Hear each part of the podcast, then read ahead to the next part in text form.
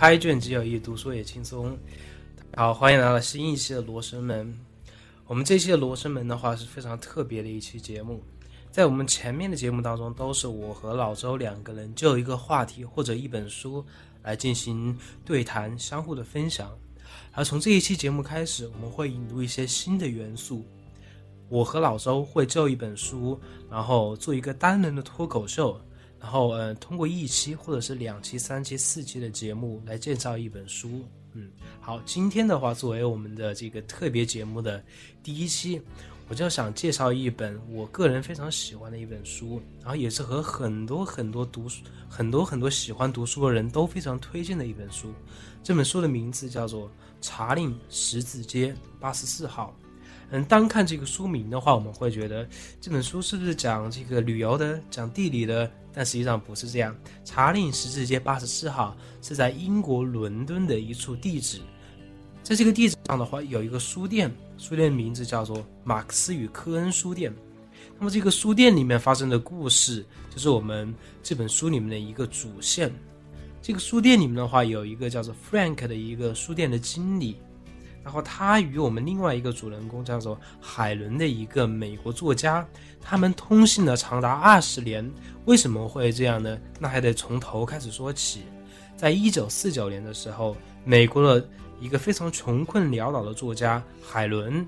他想买书，但是他在美国纽约找了很多很多旧书店，都找不到他喜欢的这样一类书籍。同时，也是因为海伦比较穷。他也不不可能去买一些新书，而这个时候的话，他就想啊，呃，是不是能够在其他地方买一些好的旧书？于是他看到了在这个杂志上的一篇广告，说在英国伦敦的查令十字街有这样一个卖旧书的这个书店，哎，于是他就写信给了这个书店，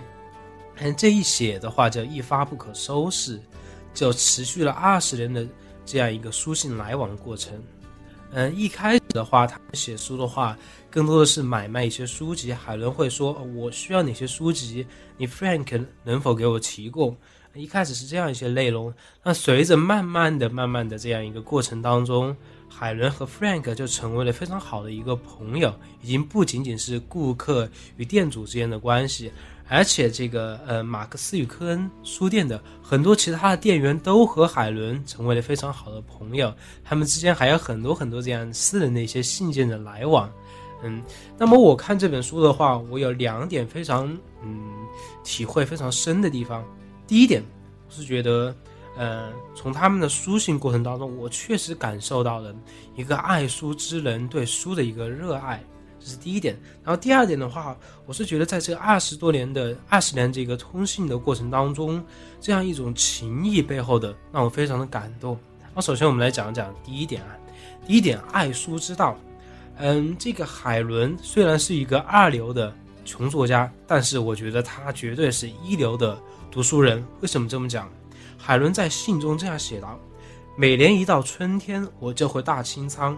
把一些我再也不会重读的书籍全部扔掉，就像我再也，就像我会把再也不穿的衣服给扔掉一样。很多旁人都非常的惊讶，嗯，他们觉得这样一种对待书的方式似乎很奇怪呀。他们其他的一些人都是买一堆新出版的畅销书，然后囫囵吞枣的看完，然后海伦会想到，他们未免读的也太潦草了吧。然后呢？因为他们从不读那些书，不出一年，书里的内容早就被他们抛到九霄云外去了。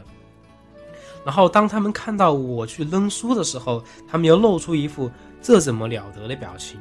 哎，看完这一段话的时候，我个人是非常有感触的，因为我个人也非常喜欢读书，但是，呃。我会把书保存的非常非常的好，有时候，比如把书借给别人，都觉得不是很情愿，更不用说是把书给扔掉。而海伦作为一个，我觉得一个爱书人，他会把自己不喜欢的书都扔掉，我觉得他就是真正的爱书人，可能比我们这种伪爱书人还要，我觉得还更更加的高大上一些。然后还有另外一个，嗯，信里面这样讲到，嗯。你们如果真的能这么做，不仅对我而言，对未来的书主而言，都增添了无可估算的价值。我喜欢扉页上的题字，喜欢页边写满了这样一些旧的注解。我爱极了这样与这个心有灵犀的前人冥冥共读的感觉。嗯，这是我们买旧书有时候会遇到一些困惑，因为旧书的阅读感觉实际上并不是非常的好，因为上面密密麻麻的写了很多字迹。有的时候到处都画的非常难看，有时候会严重的影响我们这样阅读的这个这个感觉。但是海伦的话，他是发现了这个这个注记这些密密麻麻的，有时候非常嗯影响我们阅读质量背后的这些东西。他觉得这些东西不仅没有影响我们的阅读质量，反而是让我发现了这个书籍背后的一个新的一个灵魂，感觉到和这个嗯书的。原作原这个拥有者建立了一种明明的一种联系，嗯，这我觉得从这样一些嗯片段都体现出了这个海伦真的是一个嗯爱书之人。另外一点的话，我觉得，呃，通过这二十年的这样一个书信来往，他们之间建立的这样一种情谊也让我非常的感动。比如啊，海伦，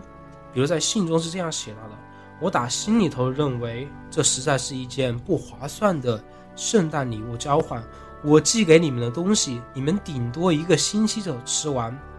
休想留着它过年；而你们寄给我的东西，却能和我朝夕相处，自是方休。